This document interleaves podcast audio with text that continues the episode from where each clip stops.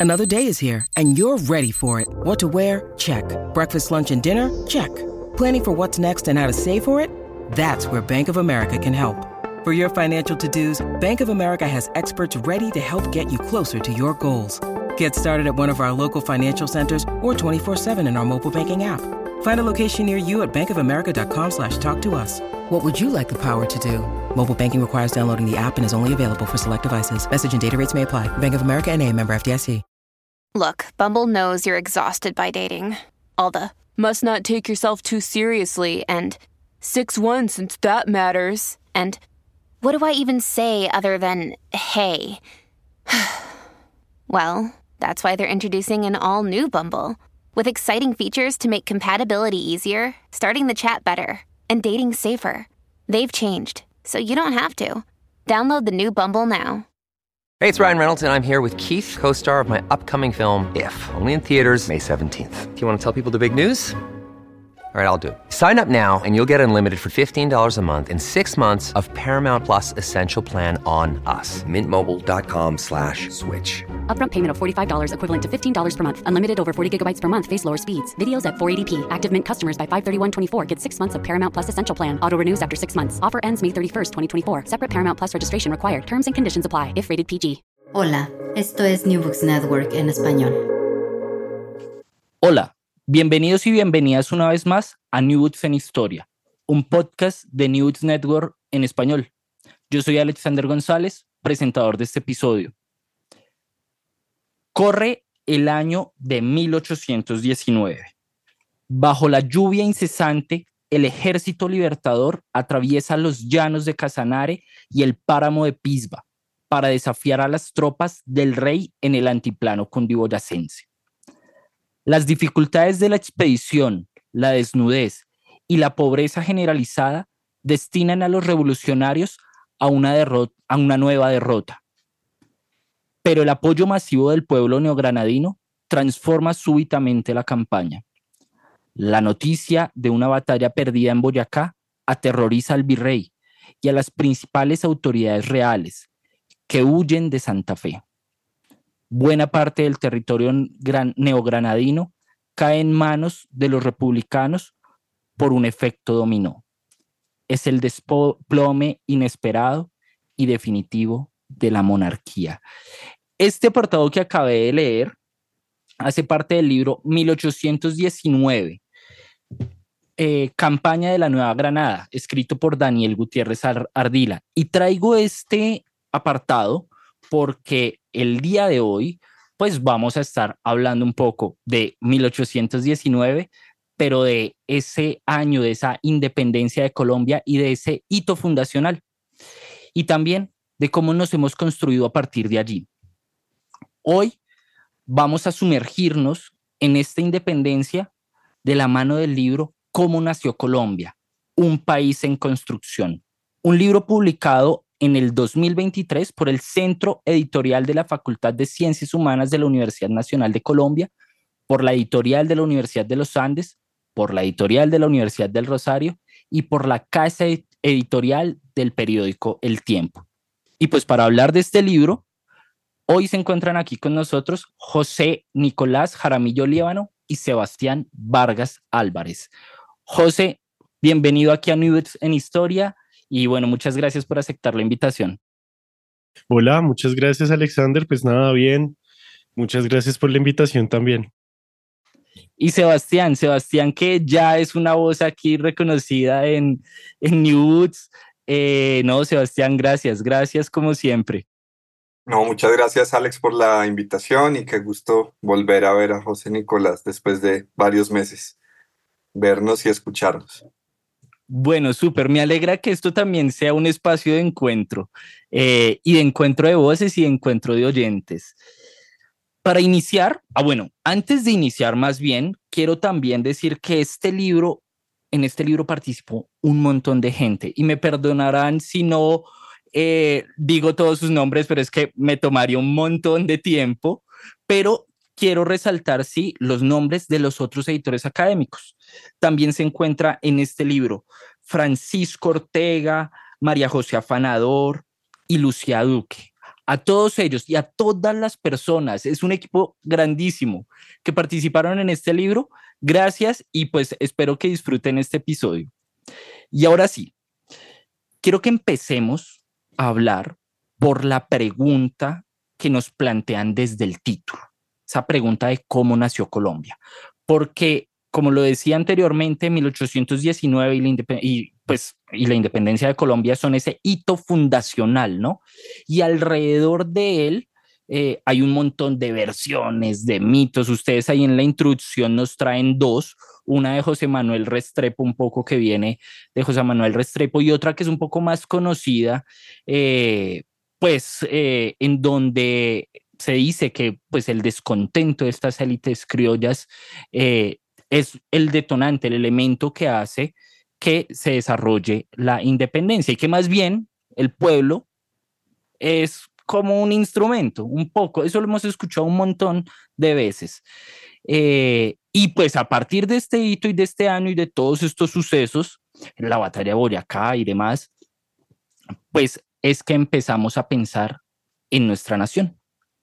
Entonces, quiero preguntarles, a partir de, de pues de, de la pregunta, eh, y de también esos nuevos planteamientos, porque ustedes aquí tienen un nuevo planteamiento, un planteamiento diferente de la historia pública, un poco, mm, pues obviamente con los eh, hitos eh, de las batallas y demás y los grandes personajes, pero también con otras voces, quisiera preguntarles cómo nació Colombia. Empecemos por José y vamos con Sebastián. Bueno, pues digamos que un poco lo que también buscamos con el libro es resaltar que Colombia no nace con las fechas eh, que tradicionalmente conmemoramos como el 7 de agosto o el 20 de julio, sino que Colombia nace en un proceso que justamente eso se trata el libro y pues que el libro también reconoce el espíritu del proyecto del que salió pues nace con todo un proceso de independencia que viene desde 1818, incluso pues obviamente mucho antes, pues como dentro de este gran proceso de la independencia, pues hay otras fechas dentro de 1819 que se deben resaltar, como por ejemplo el inicio de la campaña libertadora, eh, el Congreso de Angostura, eh, y finalmente la ley fundamental, que es con lo que cierra el libro, la ley fundamental de la República de Colombia, que ocurre, si no estoy mal, en diciembre de, 2000, de 2019, no, sino de 1819, sino que lo publicamos en diciembre de 2019. Eh, entonces, como que eh, busca eso, como mostrar cómo nació Colombia en todo ese año de 1819, que no es como, ah, ganamos una batalla, listo, pan comido, listo, se apague y vámonos, no, sino que es algo que viene antes y que sigue después. Bueno, yo añadiría que eh, digamos, la idea del libro eh, surge de poder, eh, pues, presentar en, un formato como bastante ameno para diferentes tipos de públicos, más allá pues de los historiadores o de público académico especializado, como dice bien José Nicolás, eh, un proceso histórico que es amplio, que es complejo, que de ninguna manera se limita a los acontecimientos político-militares que de alguna u otra forma son los más conocidos, los más reiterados, los que en la escuela y a través de otros medios pues eh, son como los más familiares para para la población, sino que pues también la idea es mostrar que este nacimiento de, de una nueva comunidad política llamada Colombia se da también eh, a través de procesos que tienen que ver con la geografía, con lo económico, con lo social, lo cultural. Y en ese sentido, pues esta, esta pregunta de que el titule el libro, pues trata de ser respondida a partir como de esta misma complejidad y de mostrar estas diversas dimensiones y pues de algo que seguro hablaremos más adelante, que es a través como de otras maneras, ¿no? De, de, imágenes, de infografías, de mapas, de líneas del tiempo, de todo un componente eh, digital que tuvo también este proyecto.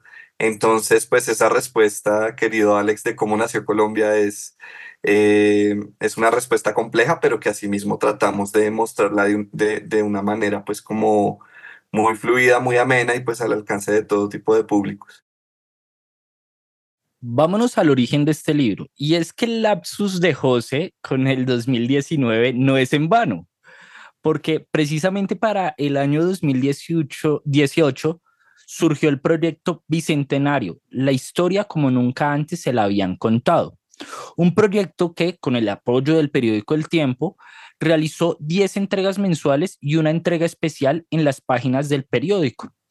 Y pues para la conmemoración del Bicentenario.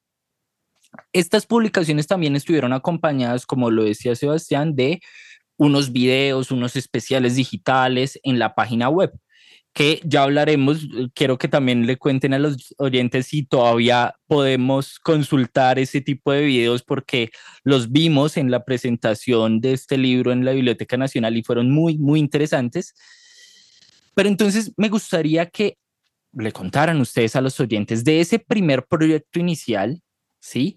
Pero de cómo, empiezan a unir fuerzas. Todas estas universidades, es que, vuelvo y repito, está la Universidad Nacional, está la Universidad de los Andes, está la Universidad del Rosario, está el tiempo de cómo se, se unen, se juntan para este libro y de cómo se desarrolló todo el trabajo con el equipo tan grande que hay, pues diagramadores, bueno, en fin, eh, un montón de gente, no solamente historiadores e historiadoras. Entonces, hablemos de ello. José, ¿Cómo surge este libro? Bueno, pues este libro es en gran parte un esfuerzo pues de un grupo de estudiantes y de jóvenes historiadores apasionados por su disciplina y obsesionados un poco con poder sacar la historia de la academia y llevarla a públicos menos especializados, ¿no? Eh, pues la historia un poco arranca en 2018 efectivamente, pero mucho antes eh, de lo que tú decías, porque a principios de año se acercó el grupo de mm, diagramadoras del tiempo, del periódico El Tiempo, eh, se acercaron al Departamento de Historia de la Universidad Nacional a pedirnos que si les podíamos ayudar a recolectar unos datos para hacer una visualización de datos de la historia de todos los presidentes de Colombia. Así, porque, porque chévere, ¿no? Se habló con ellas y se dijo como, bueno, pues eso es un poco imposible, primero por las, les, o sea, tocó explicarles a ellas cómo funcionan las fuentes históricas, como decir, como no, es que si ponemos datos de población, de pronto no tenemos los mismos datos para el siglo XIX que para el siglo XX, lo mismo con los datos económicos, con los datos políticos de votaciones, todo eso. Entonces llegamos a hacer la historia de los presidentes desde 1886 hasta 2018. Y ellas querían que fuera para la primera vuelta presidencial, no se logró. Querían que fuera para la segunda vuelta, no se logró. Ese especial se terminó publicando para el 7 de agosto del 2018, la posesión del expresidente Duque. Y eh, fue una infografía que salió a tres páginas del periódico que se doblaban, o sea, imagínense ustedes tres páginas del periódico dobladas en sí mismas y ustedes despliegan eso, fuera de que dos ya son grandes, ahora tres son enormes. Y eso lo hicimos un grupo pequeño de estudiantes, éramos como seis, máximo siete estudiantes y dos docentes de la Nacional. Recogimos una base de datos increíblemente grande de, de datos y ellas lo hicieron la visualización en una sola infografía. Ese experimento, esa infografía, también tiene una versión digital publicada en el tiempo, que hoy en día ya no es consultable porque pues no le hicieron mantenimiento, pero se ganó premios tanto en la versión analógica como en la versión digital, como en la versión impresa como en la digital. Ganó premios de periodismo y premios de diseño. Entonces nosotros dijimos como, esta alianza funciona. Y el próximo año es el Bicentenario. Y ahí fue que, pin, llamamos a Sebastián, llamamos a María José en los Andes y se sumaron otros profesores como el profesor Francisco Ortega al equipo y pues le preguntamos a nuestros compañeros, colegas, historiadores de las tres universidades, bueno, ¿quién quiere participar de esto? No hay dinero, pero hay experiencia y estamos haciendo, digamos, un poco una labor, entre comillas, social de comunicarle al público y tenemos una gran plataforma que es el tiempo. No es que ellos nos estuvieran explotando gratuitamente, no estábamos trabajando gratis para el tiempo, nosotros los estábamos usando a ellos realmente para tener una plataforma de divulgación.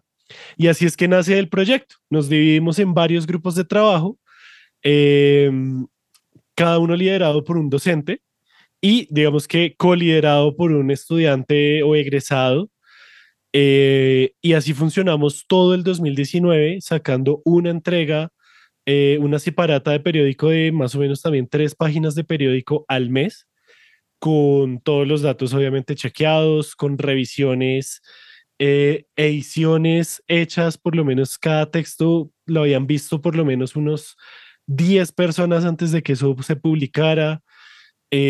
con el apoyo, por supuesto, del equipo de diseño y de unos periodistas también del tiempo pero sobre todo con el equipo de diseño que quería que eso se enfocara mucho a la visualización de datos y a una comunicación gráfica que no fueran solamente textos planos, sino que pudiera ser algo mucho más dinámico para poder llamar la atención del público, porque al fin y al cabo del tiempo lo que quería era vender periódicos.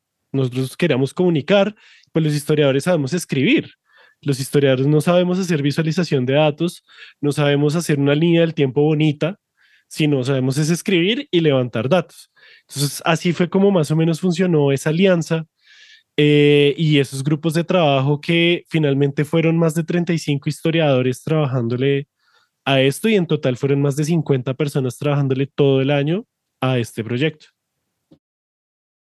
Sí, yo quisiera agregar que fue, fue una experiencia muy bonita, retadora, difícil, porque como dice José, pues tanto los profesores como los estudiantes de pregrado y de posgrado que participamos eh, de las tres universidades en este proyecto, eh, pues tuvimos que aprender también, tuvimos que estar muy dispuestos a negociar, eh, tuvimos que sentarnos con los periodistas a saber que un texto académico no es un texto que pueda ser publicado en el, en el periódico, entonces hay que desaprender un poquito las formas narrativas y aprender otras. Eh, eso es muy bacano en todo caso, igualmente con los diseñadores, con los ilustradores.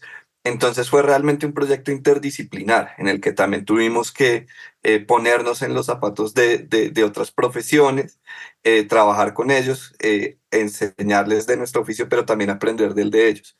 Y lo otro que fue bien bonito fue pues que fue un proyecto interinstitucional que vinculó universidades privadas con la universidad pública que vinculó pues a las universidades con un medio de comunicación, quizás el medio impreso más importante del país, y también intergeneracional, porque pues estábamos profesores, eh, estudiantes de pregrado, estudiantes de posgrado, hasta de doctorado incluso, y también egresados. Entonces fue muy, muy interesante como esos cruces, esos aprendizajes.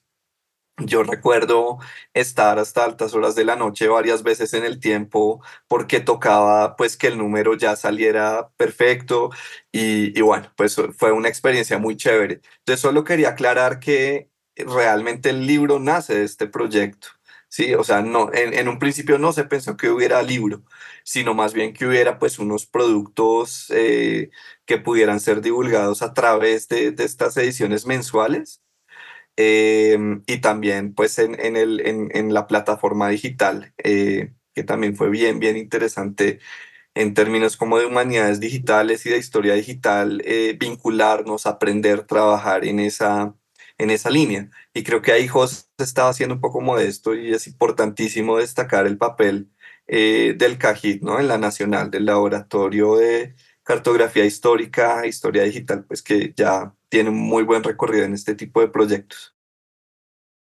Yo creo que una de las cosas que yo más he aprendido de, de Sebastián es sobre la historia pública. Yo fui estudiante de Sebastián hace ya un par de años atrás y de hecho ahí nos conocimos con José porque él también es otro de esos grandes eh, conocedores de la historia pública y la ha ejercido también a partir de su proyecto de, de, podcast Random Access History, que si no lo han escuchado, también péguense la buscadita ahí y escúchenlo.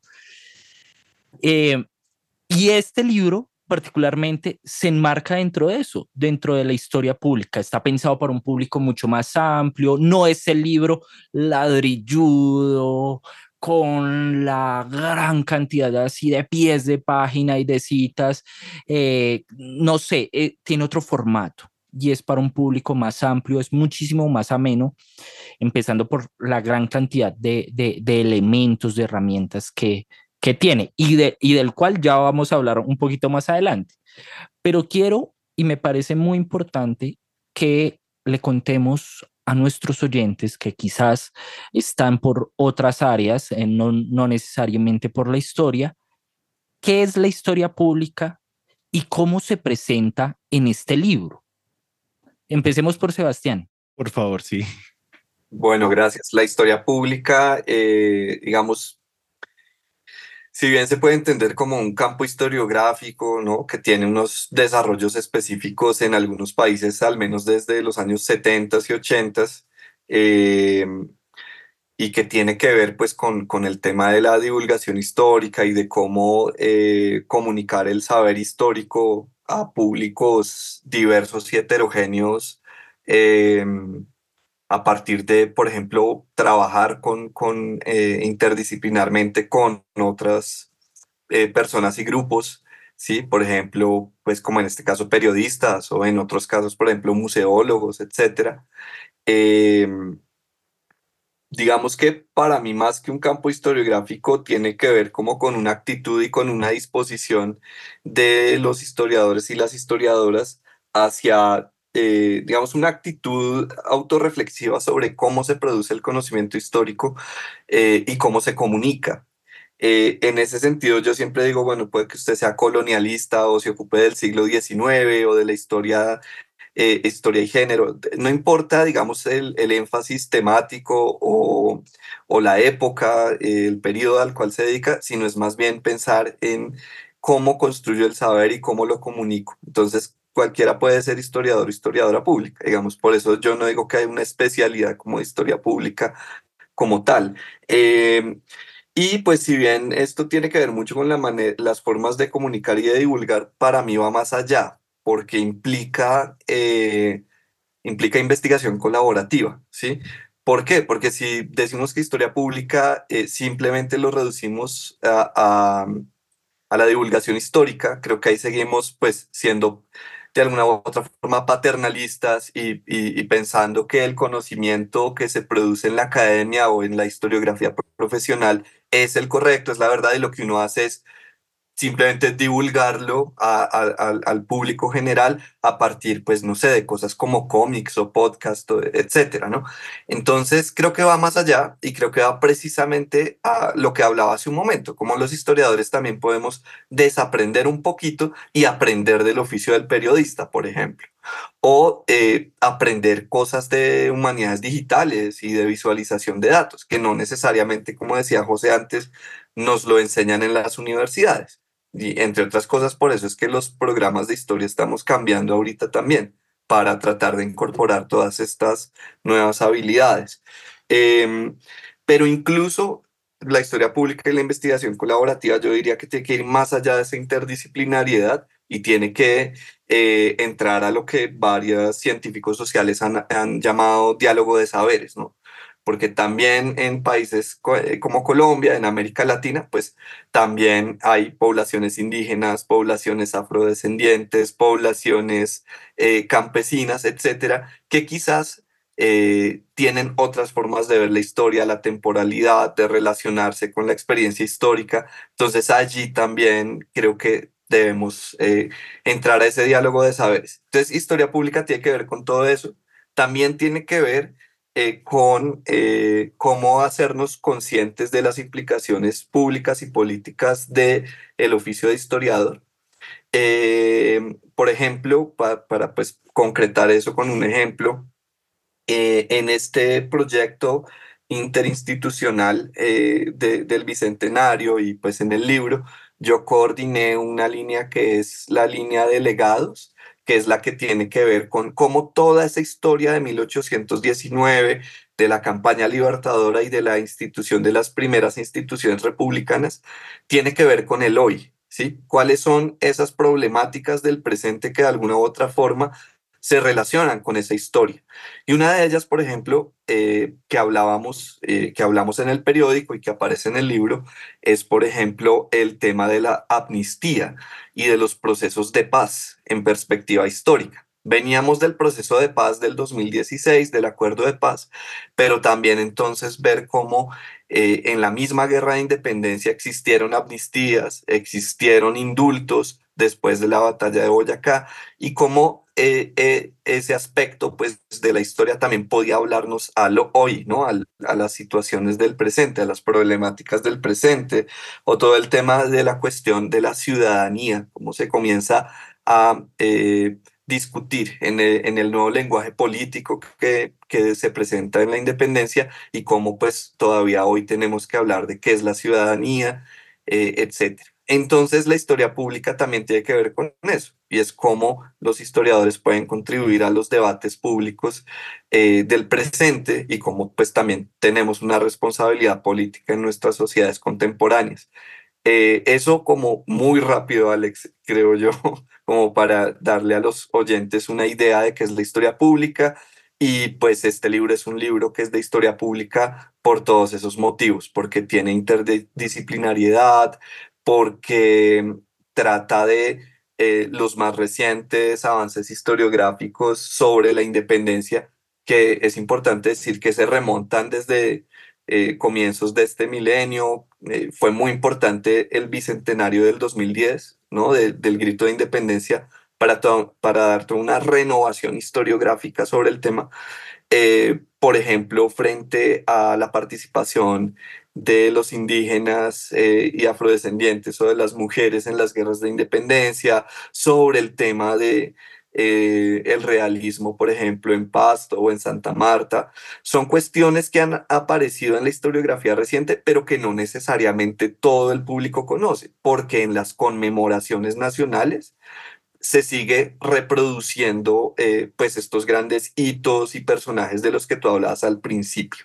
Entonces, este libro es de historia pública en ese sentido también, de que quiere comunicar a grandes eh, y diversas audiencias eh, a través de un medio masivo de comunicación como el periódico y pues ahora con el libro, pues estos eh, nuevos, digamos, nuevas discusiones o estas nuevas dimensiones de la historia que la historiografía reciente ha venido trabajando en los últimos, eh, en las últimas décadas. Entonces, pues eso diría por ahora. Sí, yo completamente de acuerdo con Sebas. Creo que defines muy bien lo que es la historia pública. Yo también lo veo como una actitud y también como una serie de prácticas que uno puede atribuir al historiador y a, y al historiador además entendido como cualquier persona que trate con el pasado, ¿no? No, no solo el que tenga el título, el cartón en la mano, sino cualquier persona que trabaje en un museo, en un archivo, en una biblioteca, eh, cualquier persona que haya estado 18 años en la radio, ¿sí? Em, además de eso, siento yo que, que, que defines muy bien el libro como un producto de esto, ¿no? Y el libro es justamente eso, un intento por hacer un tipo de historia pública, que no es el único. Y ahí solamente aprovecho y meto la cucharada para poner un ejemplo de lo que, pues yo llevo ya dos años trabajando en la Biblioteca Digital de Bogotá. Y en la Biblioteca Digital de Bogotá hacemos laboratorios de co-creación ciudadana. Ya vamos dos de esos laboratorios que se enfocan en memoria ciudadana y eso es un gran ejemplo de cómo se puede hacer historia pública realmente colaborativa con la gente, ¿sí? Eh, actualmente tenemos una exposición digital que es el producto de un laboratorio que duró más o menos eso, dos años, que rescata la historia de Ciudad Bolívar contada por las propias personas habitantes de Ciudad Bolívar. ¿Sí? Y ellos quisieron contar la historia de su localidad a partir del agua. Entonces, claro, un historiador ve eso y dice, ah, eso es historia ambiental. Pero resulta que, bueno, puede que sí lo sea, pero es una historia que tiene pues luchas políticas, luchas amorosas, luchas románticas. Ah, sí, ahí lo tienes. Ahí lo tienes, genial. Es eso, sí, es justamente eso. Eh, eso es eh, el resultado, pues ahí Alex estaba mostrando eh, uno de los folletos que viene con la exposición física de, mm, de, ¿de qué? De la exposición digital entonces viene una exposición digital en la Biblioteca Digital de Bogotá y también hay una exposición física que va a estar unos días más, tal vez cuando esto salga ya no esté, eh, en la Biblioteca Pública El Mirador, que queda justamente en la última estación del Transmicable de Ciudad Bolívar. Entonces ese es el resultado de un laboratorio de co-creación con la ciudadanía, que se cuenten las voces de las, de las personas, que las personas también participen de la curaduría de la exposición y de cómo quieren contar su historia, ¿sí? Y ellos brindan las fuentes y todo eso. Entonces ahí hay muchas cosas que hacer también aquí, sobre todo en Colombia, en Latinoamérica en general también, cosas de historia pública que, pues, que pueden tomar diferentes formas también, ¿no? Entonces, como que quería como echar ahí, aprovechar el, el lo que dijo Sebas, pues también para contar sobre este proyecto. No, es un proyecto lindísimo. Yo, yo tuve la, la, oportunidad de conocerlo el año pasado a finales, cuando estuve allá en la biblioteca pública. Última parada para los, las personas que son de Bogotá o que van a viajar a Bogotá y que pronto nos están escuchando. Péguense la pasada por eh, el, ay, se me fue, la línea del telesférico, no. Eh, el transmicable. El transmicable, gracias. Uh -huh. Y en la última parada está ya la Biblioteca La Marichuela y está la exposición que yo no, no sabía. Biblioteca que... Pública El Mirador. El Mirador, perdón. La Marichuela de Senusme. La Marichuela de Senusme, sí. Es en, la al otro lado Pública. de la montaña. el Mirador. Y yo no sabía que José eh, hacía parte de estos proyectos y bueno, muy chévere, muy chévere. Péguense la, la, la pasadita por allá y lo conocen. Claro, además que ahí mismo queda el Museo de la Ciudad Autoconstruida, ¿no? Que es un Exactamente. Museo, una sede del Museo de Bogotá que vale la pena conocer. Uh -huh. Bueno, esa es otra invitación. Haciendo honor, pues, a toda esta propuesta de historia pública, ¿Cómo nació Colombia? Es un libro lleno de imágenes, de mapas, de líneas de tiempo, de gráficas, pero hay dos recursos que a mí particularmente me gustaron un montón, me llamaron mucho la atención, y es la sección de biografías y de datos curiosos. Eh, me gustaría que habláramos de eso, pero para dejar antojados a nuestros oyentes de esa sección de datos curiosos, les voy a poner uno, de, uno o dos de ellos fue por lana y salió trasquilado. Yo creo que eh, si uno viene a Colombia o si uno es colombiano, no ha escuchado esa, esa frase.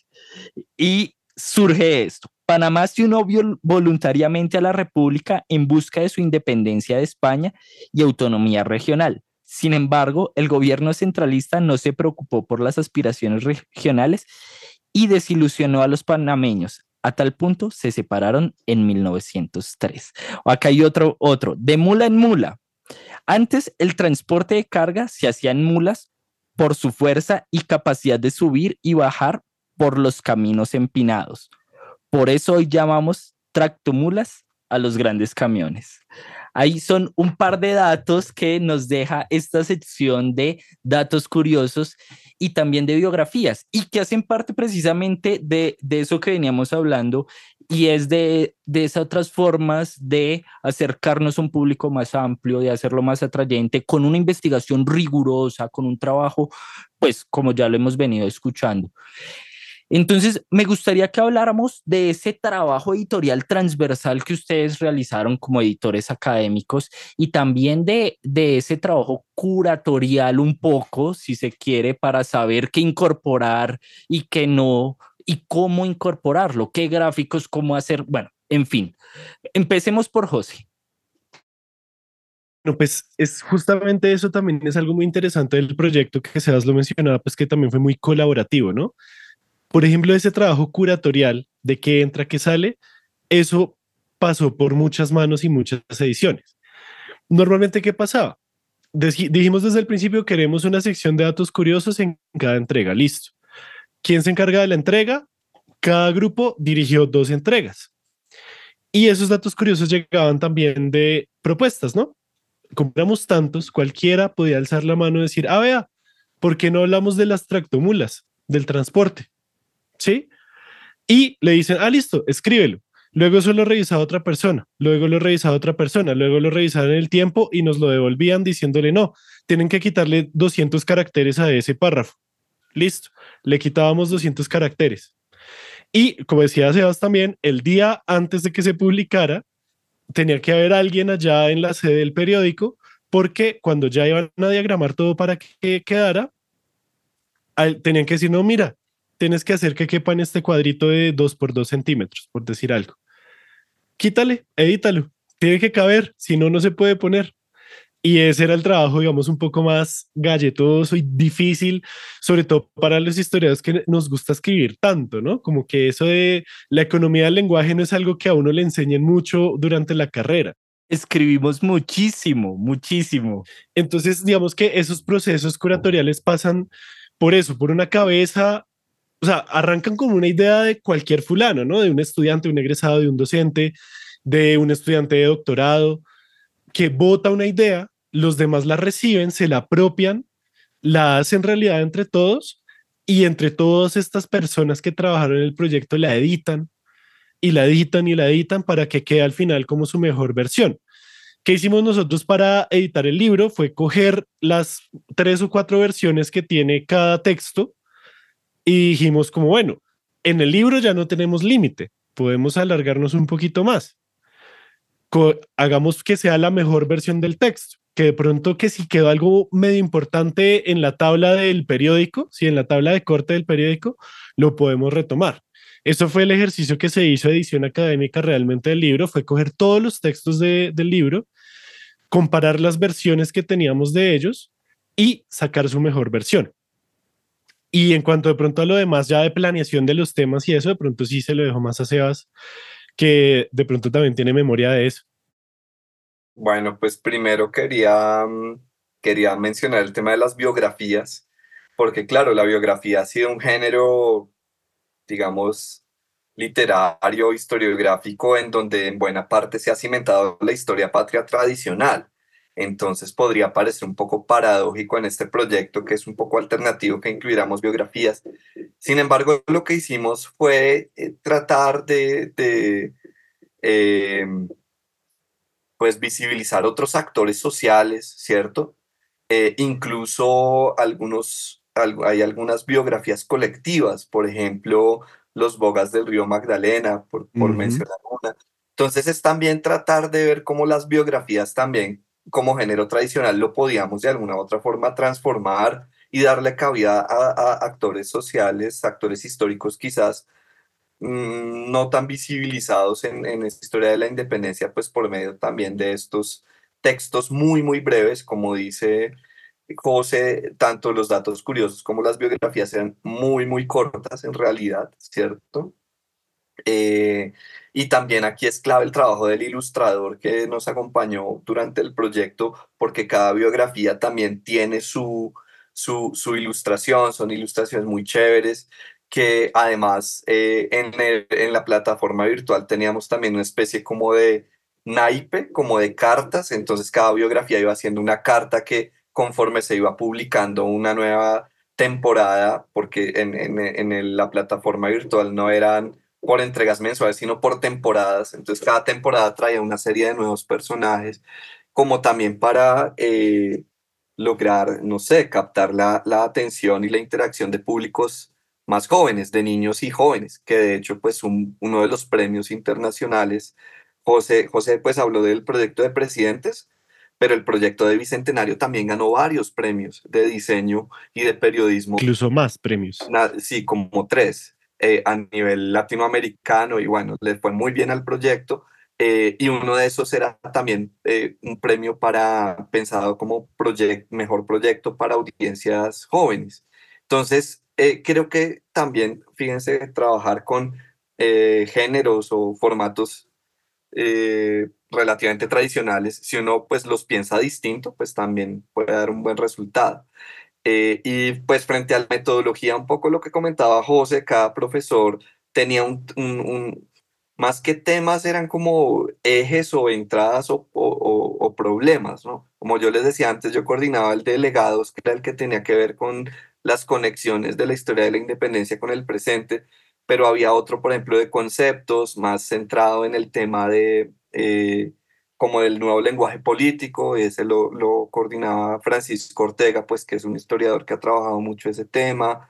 Había otro que tenía ver, que ver con espacialidad y geografía, que era el que coordinaba eh, Lucía o María José, ya no me acuerdo, que alguna de ellas dos, pues que también son historiadoras que han trabajado el tema pues de, de, de la geografía histórica y de la cartografía. Teníamos otro, otro, otro eje era el de datos, ¿no? Que se lo coordinaba eh, Juan Carlos Villamizar. Juan, Carlos Villamizar, ¿no? Que también eh, nos ayudaban para todos los demás problemas, como con datos, estadísticas, etcétera. eh, no sé quién se me escapa, pero entonces eran varios, varios como grupos, eh, como problemas o ejes temáticos a partir de los cuales trabajamos grupalmente en pequeños grupos. Y pues luego había también retroalimentación de los otros grupos. No fue, eh, digamos, era difícil porque había que coordinar los grupos, el grupo grande y luego negociar con el tiempo. Pero pues fue una experiencia pues súper enriquecedora, yo creo que para todos, porque y quizás más para los estudiantes, porque cada vez el trabajo del historiador o del científico social va a ser menos individual. Entonces creo que eso fue también muy, eh, pues un aprendizaje importante para los que trabajamos en ese proyecto.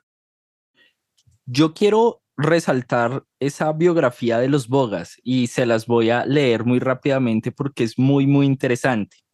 Porque empieza con una cita precisamente de la declaración de Tomás Miguel Santa Cruz, capitán de las milicias de Pasto, al intendente, eh, fechada en 1823.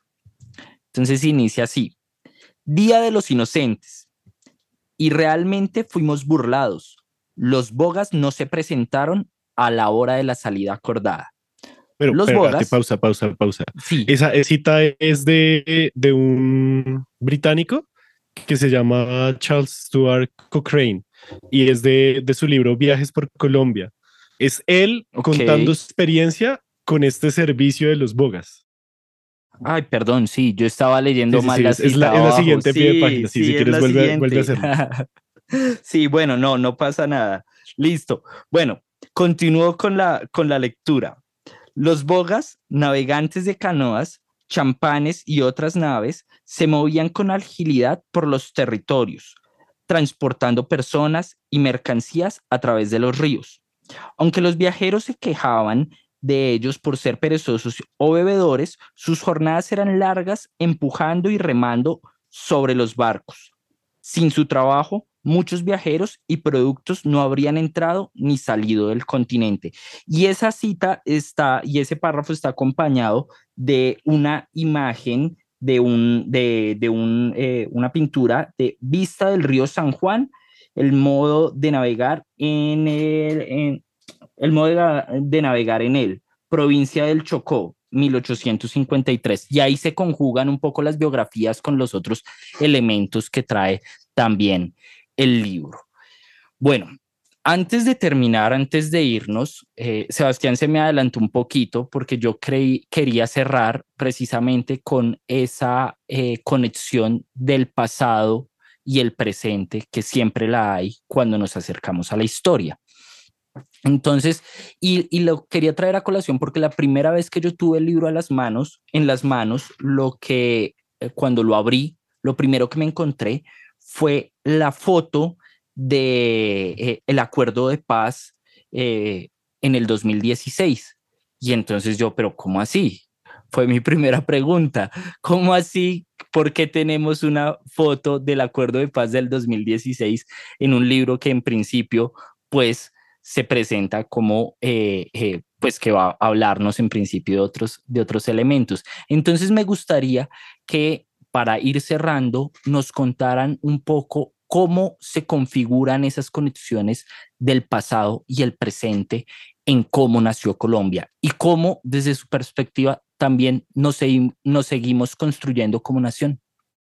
Em, empecemos por Sebas. pues rápidamente, rápidamente, eh, como les decía antes, había un eje de trabajo específico que se llamaba legados, que era el que yo coordinaba, que era precisamente para en los diferentes en las diferentes entregas, ya fuera la que tenga que ver con el Congreso de Angostura, la que tenga que ver con la batalla de Boyacá, eh, con, la, con el decreto de la ley fundamental, la que tenía que ver como con mitos, iconografías, eh, rituales, etcétera, de la independencia, la que tenía que ver estrictamente con lo económico, ¿no? Como que cada entrega de estas 10 que se dieron a lo largo del año tenía un tema central pero en todas la idea de legados era, bueno, esto cómo lo conectamos con problemáticas contemporáneas, recientes o, o justamente actuales. Eh, y este interés pues surgió desde el principio porque, y ah, eso tiene que ver con lo que yo decía antes, que la historia pública tiene que ver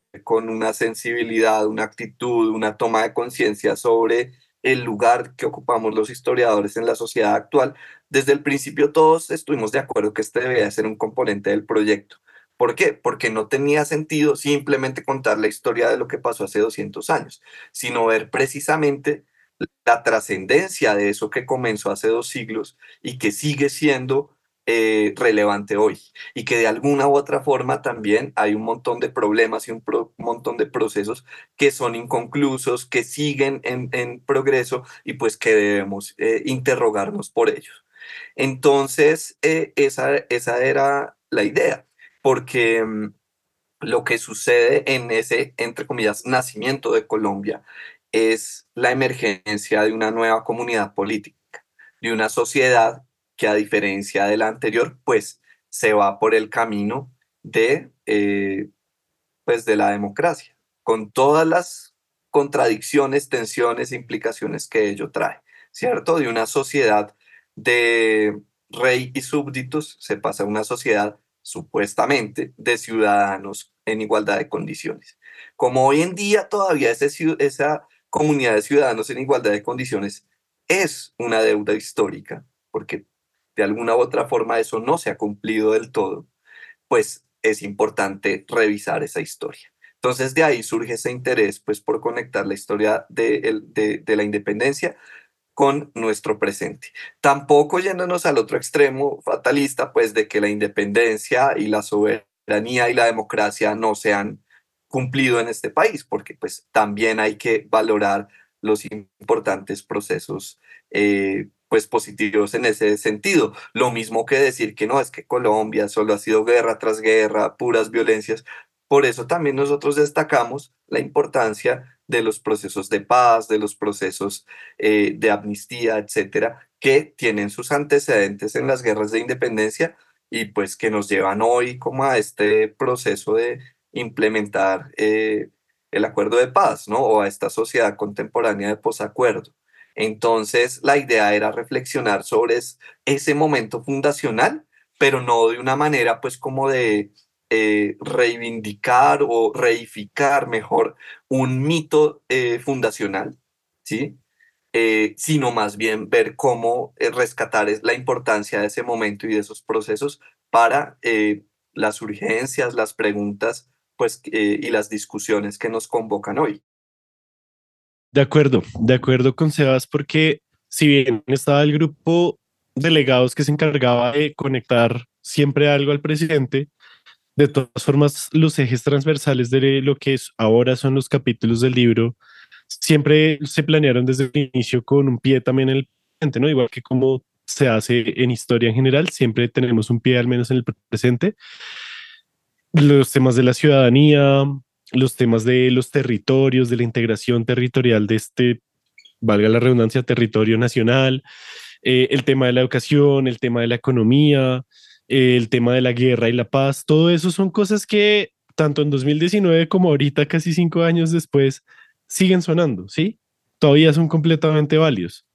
Entonces, son cosas que nos tenemos que pensar y en últimas, pues esa era la labor de los historiadores y era también el deseo un poco de las personas que estábamos detrás de este proyecto de, listo, nos gusta hacer historia, pero nos gusta hablarle a las personas de, del presente, ¿no?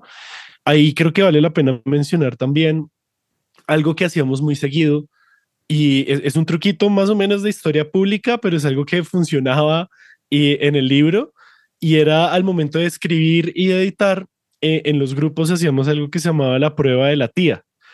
Y la prueba de la tía era coger un texto, cualquier párrafo, leerlo y si no teníamos una tía, una mamá, una abuela, un primo, un tío, alguien a la mano, preguntarnos como, hey, esto lo entendería mi mamá, esto lo entendería mi abuela, esto lo entendería mi tía, ¿le interesaría leer eso?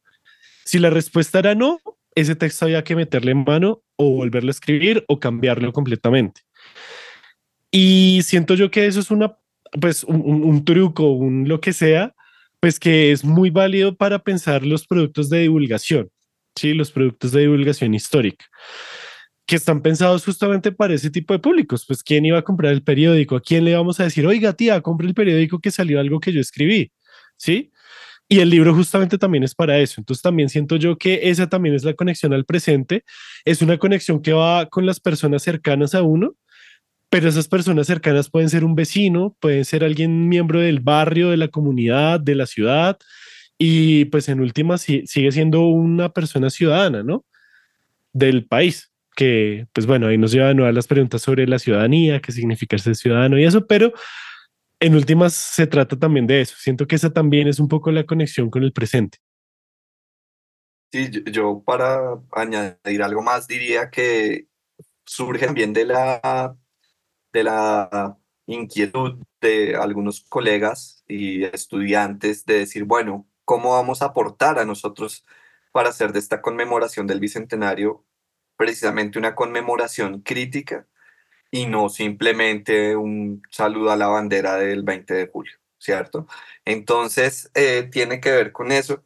Y para acabar, yo diría también dos cositas. La primera es a lo que tú decías antes, Alex, y es la riqueza visual, la riqueza gráfica de este libro. Es muy interesante, las ilustraciones son muy chéveres, pero además las infografías, los mapas, las líneas del tiempo, eh, etcétera, están muy bien hechas porque pues hacen parte de, del material original del proyecto con el tiempo, eh, que pues fue de muy buena calidad, la verdad. Y eh, yo pienso que el público perfecto para este libro son estudiantes de colegio de décimo y once. Creo que ese es como el principal. Creo que este es un libro que funcionaría muy bien para la enseñanza de la historia y las ciencias sociales en Colombia, justo ahora pues que se debate la implementación del regreso de la, de la clase de historia a los colegios. Creo que sería un material excelente y pues también para personas, todo tipo de público interesado, eh, no solo en la historia del país, sino pues sí en general como de los problemas sociales que nos eh, atraviesan como, como Colombia, como sociedad colombiana desde hace dos siglos. Creo pues que es un material que por la brevedad de los textos, es un libro que no es largo, porque también reproduce esas entregas que, como explicaba José Nicolás, antes no podían ser muy largas porque pues eran para prensa, no son capítulos, no son textos muy largos y tienen un, un material gráfico pues al que se le puede sacar mucho el jugo o simplemente disfrutarlo. Entonces, pues recomendado para todo tipo de públicos, especialmente para, eh, para jóvenes para, y para estudiantes de, de bachillerato. Creo que ahí sería como su nicho perfecto. De acuerdo, sí. Súper, yo me uno a esa invitación de Sebastián eh, para que vayan, para que conozcan, para que indaguen, para que consulten, para que lo usen en sus clases si son profesores o profesoras. Eh, el libro Cómo nació Colombia, un país en construcción, un libro que estuvimos hablando el día de hoy, que fue publicado por la Universidad Nacional, la Universidad del Rosario, la Universidad de los Andes y el periódico El Tiempo el año pasado, en el 2023. Bueno, Sebastián, José, muchísimas gracias de nuevo por haber estado aquí en News en Historia, un podcast de News Network en español. Y, bueno, nada, espero que vuelvan por aquí en estos micrófonos con sus posteriores proyectos. Muchísimas gracias, Alex, por la invitación. Eh, pues también invitados a que escuchen Random Access History para Completamente. unas dosis también de historia pública un poco más rara, porque es más que nada pensando qué significa ser historiador en el siglo XXI, básicamente.